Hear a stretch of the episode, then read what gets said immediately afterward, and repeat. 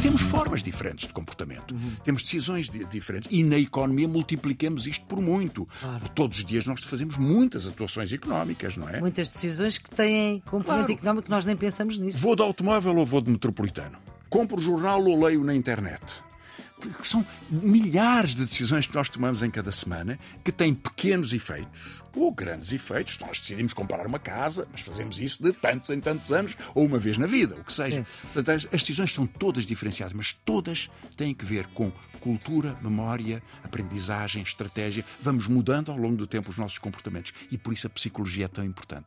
E há hoje um domínio da economia que é a economia comportamental, porque procura estudar essas matérias e não encontra agentes económicos indiferenciados. Encontra a vivacidade de escolhas e de estratégia. Viva! Estamos com Francisco Louçã, é professor catedrático de Economia do ISEG, do Instituto Superior de Economia e Gestão da Universidade de Lisboa, onde é professor, tem obra publicada sobre política e economia, sozinho ou em coautoria, premiado várias vezes pelo seu percurso escolar e académico, e da biografia sempre super resumida que nós fazemos dos nossos convidados do Serviço Público Bloco de Notas, faz parte da prisão aos 16 anos, em 1972, no século passado, na Capela do Rato, em Lisboa, por participar numa vigília contra a guerra colonial. Daí para cá, uma vida política muito ativa, em partidos de esquerda radical, a LCI, a Liga Comunista Internacionalista, que depois deu origem ao PSR, Partido Socialista Revolucionário, que se extinguiu quando integrou o Bloco de Esquerda, partido que Francisco Louçã liderou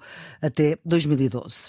Foi deputado pouco mais de uma década e hoje tem assento no Conselho de Estado em lista eleita no Parlamento. Bom, Francisco Louçã, muito obrigada por ter aceitado o nosso convite para mais esta temporada do Serviço Público Bloco de Notas, que ajuda quem tem exames de 12º ano, mas também quem quer saber mais. Hoje vamos querer saber mais sobre PIB, que é uma sigla, também lidamos com ela todos os dias, que quer dizer Produto Interno Bruto, talvez e por partes o que é que é isto do produto, o que é que é isto do interno e o que é que é isto do bruto, não é? Bom, assim, tornou-se uma espécie de termo mágico que nos vai hum. acompanhando a nossa vida. O conceito de PIB é, é curioso, mas é um conceito recentíssimo. Não era calculado. Recentíssimo, até... isso tem quantos anos? Quer dizer, menos de 100 anos. Ok. Recentíssimo em termos é, históricos. Em termos sim. históricos, sim. sim. Meados do século XX. Bom, mas claro que uma economia capitalista desenvolvida, podemos dizer, tem 200 anos ou 200 uhum. e poucos anos. Eh, e, naturalmente, economias com dinâmica de exportação, de comércio, já existem desde a antiguidade e mesmo uhum. antes disso. Portanto, a dívida, a moeda, a moeda tem, porventura, 26 séculos. Portanto, para nós percebermos que já começa a haver uhum. sofisticação das relações económicas e a sua contabilidade. Mas contar o PIB, ninguém contava. Portanto, se tem 26 séculos, é antes, é, antes, de, antes de Cristo? Sim, sim. sim. Uhum. Cinco ou seis séculos antes uhum. de Cristo, talvez seis séculos. Há alguma incerteza sobre isso, mas, mas há registros variados nesse sentido. Agora, porquê é que não era contado? Porque não interessava. O, o PIB não interessava. Não interessava o que o, o país produzia. Porque o que, mas não interessava como? Bom, porque a única cobrança de impostos que era feita era nas fronteiras, era das importações e das exportações ou uh, porque, digamos, os grandes senhores proprietários de terra, aristocratas, não aceitavam que houvesse uma cobrança sobre as suas propriedades. Poderiam ser convocados pelo rei a um esforço de guerra, uhum. ou um imposto excepcional. Os pobres tinham que pagar, os comerciantes tinham que pagar, os industriais nas cidades, porventura, uhum. também, mas toda a economia era uma economia muito localizada e o poder do Estado era obter uh, o orçamento do rei através da pilhagem, as guerras têm uma importância enorme desse ponto de vista, ou por aquilo que podia cobrar nas exportações, porque o Porto era o lugar mais fácil de cobrar. Agora, com o desenvolvimento da economia industrial, com o desenvolvimento dos sistemas de transportes, com a consolidação dos Estados nacionais eh, ao longo de, da primeira metade do século, do século XX, os economistas foram eh, e os poderes começaram a, a conduzir esta contabilidade do produto. 1940, por aí, sobretudo depois da produto guerra. Produto é o quê? É tudo aquilo que se faz? É tudo aquilo que é produzido num país. Ou que é a mesma forma, mas contado de forma diferente, todos os rendimentos. Se eu somar todos os rendimentos de salários, todos os rendimentos derivados dos lucros, eh, dividendos, mais-valia e outros rendimentos de transferências financeiras, tenho uma massa do rendimento nacional que é exatamente equivalente, é o mesmo número uhum. e conceptualmente equivalente ao conjunto da produção eh, nacional, que é o produto nacional. Até se poderia considerar também os valores acrescentados, mas estes dois, dois conceitos são talvez os mais uh, fortes e mais uh, claros. E o interno é porque é nacional, não é? Porque, porque, é nacional, há uma diferença entre conceitos entre produto interno e produto nacional. É o produto que é produzido em Portugal. Portanto, a Volkswagen em Palmela faz parte do PIB de Portugal, porque produz em Portugal, mesmo sendo propriedade alemã. Uhum. E outras empresas, claro. o mesmo se poderá, se poderá dizer. Uma empresa portuguesa que tenha sede em Londres e que trabalha em Londres e que verifique os seus serviços em Londres, Contribui... faz parte do PIB do, do Reino Unido. Uhum. Portanto, isso é o conceito do PIB. Mas como é que se soma o conceito do PIB? Bom, grandes despesas. De um lado está a produção total é equivalente a um conjunto de gastos que são o consumo, o investimento, que pode ser público ou pode ser privado, a maior parte do investimento é privado, os gastos do Estado e depois as exportações e importações. Porque as exportações e as importações? E tudo isso faz parte do produto. Tudo isso é, são as, as, cinco grandes componentes do produto. Uhum. As exportações e importações são um pouco mais curiosas aqui, porque são relações com outras economias. Nós importamos é o quê? é a procura que há em Portugal de produtos que são produzidos Fora. em Espanha, por exemplo, e que é. vêm para Portugal, importação. Uhum. Ou a exportação é a procura que há, há em França dos vinhos portugueses, ou em Inglaterra dos vinhos é. portugueses, são exportados para lá. E, portanto, estas componentes dão o produto. Mas estamos no produto. Bom, um... e agora o bruto? Bem, eh, bruto é porque ele. Eh, não é por ser feio. É porque, é porque não é líquido, porque não, não inclui o acerto de variáveis de, de acerto nesse contexto. É, portanto, é aquilo que é produzido dentro, dentro do país. É isso. Enfim, há depois há algumas diferenças contabilísticas e algumas formas de contabilidade, mas o conceito importante é que o PIB é o, o total da produção dentro do país, sem contar naturalmente com aquilo que é usado como custo dessa própria produção.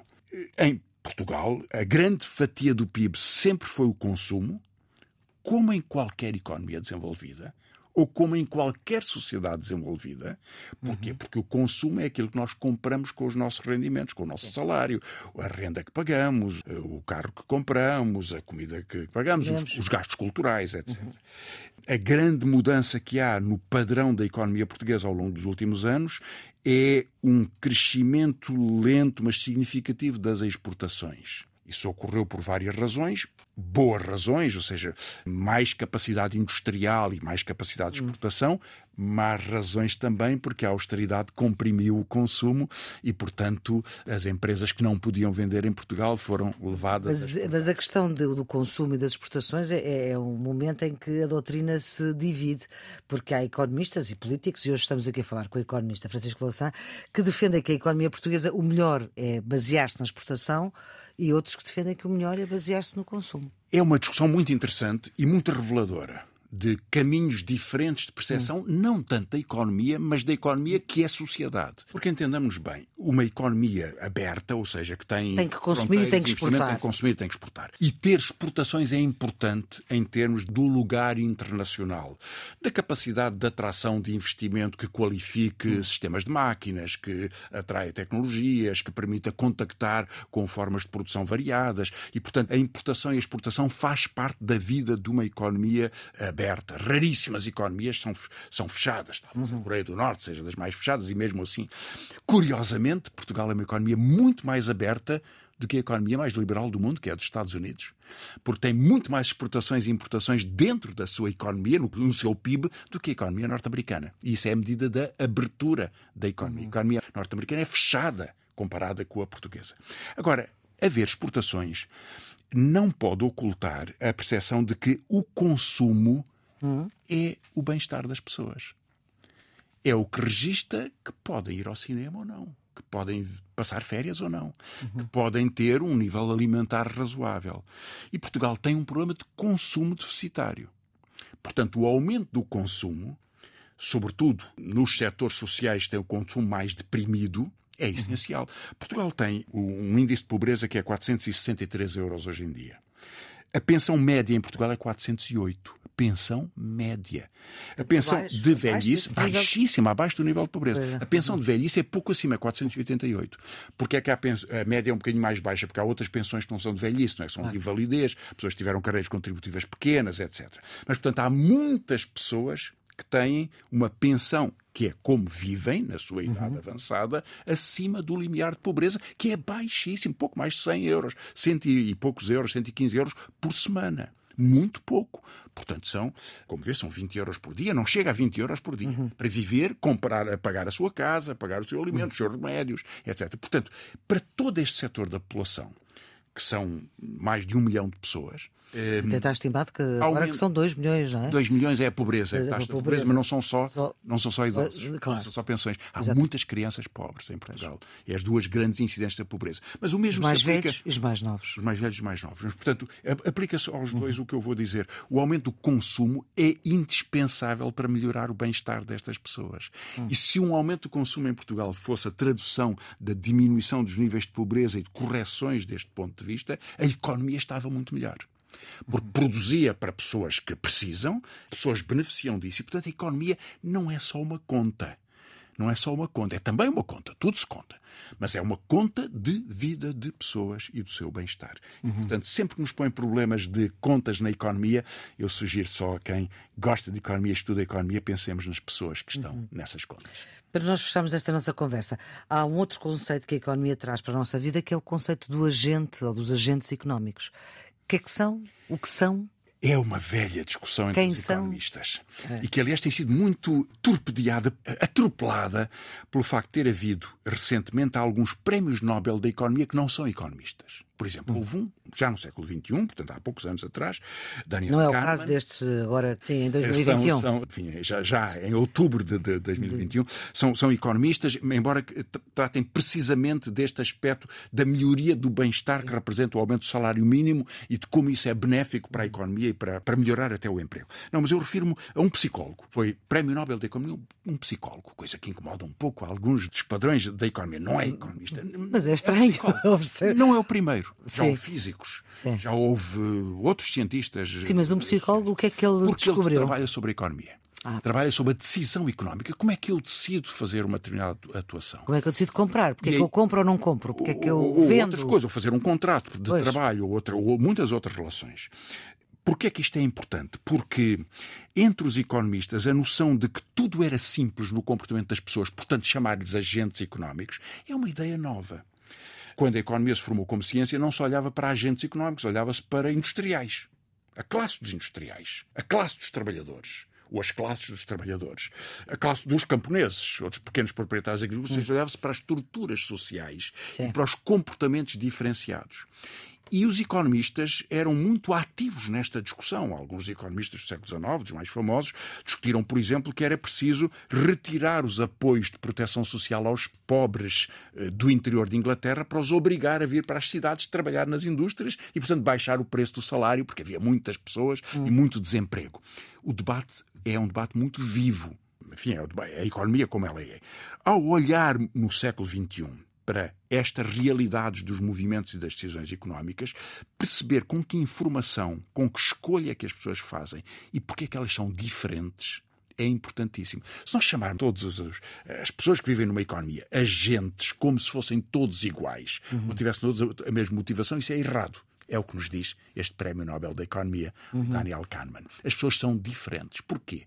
Ou seja, é uma coisa é uma, ser uma pessoa que tem o seu trabalho regular, outra coisa é a decisão de uma pessoa que está desempregada, outra coisa é a decisão de uma empresa em fazer um. Absolutamente. Um... E, portanto... e essas são linhas de fronteira, mas mesmo dentro de cada uma uhum. dessas categorias, as pessoas têm histórias diferentes, têm culturas diferentes, têm tradições e formas de organização social que são diferentes e inclinam-se de formas diferentes. Porquê é que eu vou ao cinema numa noite em que a Maria Flor não vai porque me apeteceu e assim não lhe apeteceu naquela noite? Temos formas diferentes de comportamento. Uhum. Temos decisões diferentes. E na economia multiplicamos isto por muito. Claro. Todos os dias nós fazemos muitas atuações económicas, não é? Muitas decisões que têm componente claro. económico que nós nem pensamos nisso. Vou de automóvel ou vou de metropolitano? Compro o jornal ou leio na internet?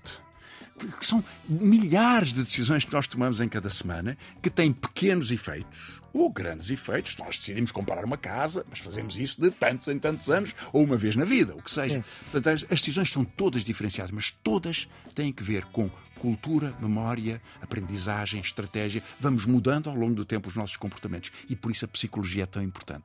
E há hoje um domínio da economia que é a economia comportamental, porque procura estudar essas matérias e não encontra agentes económicos indiferenciados. Encontra a vivacidade de escolhas e de estratégias. Francisco Louçã, vamos ficar por aqui. Muito obrigada. Vamos voltar a falar de economia em outro episódio do Serviço Público Bloco de Notas da Antena 1. Produção da jornalista Ana Fernandes, a gravação de Diogo Axel. Tenham um bom dia.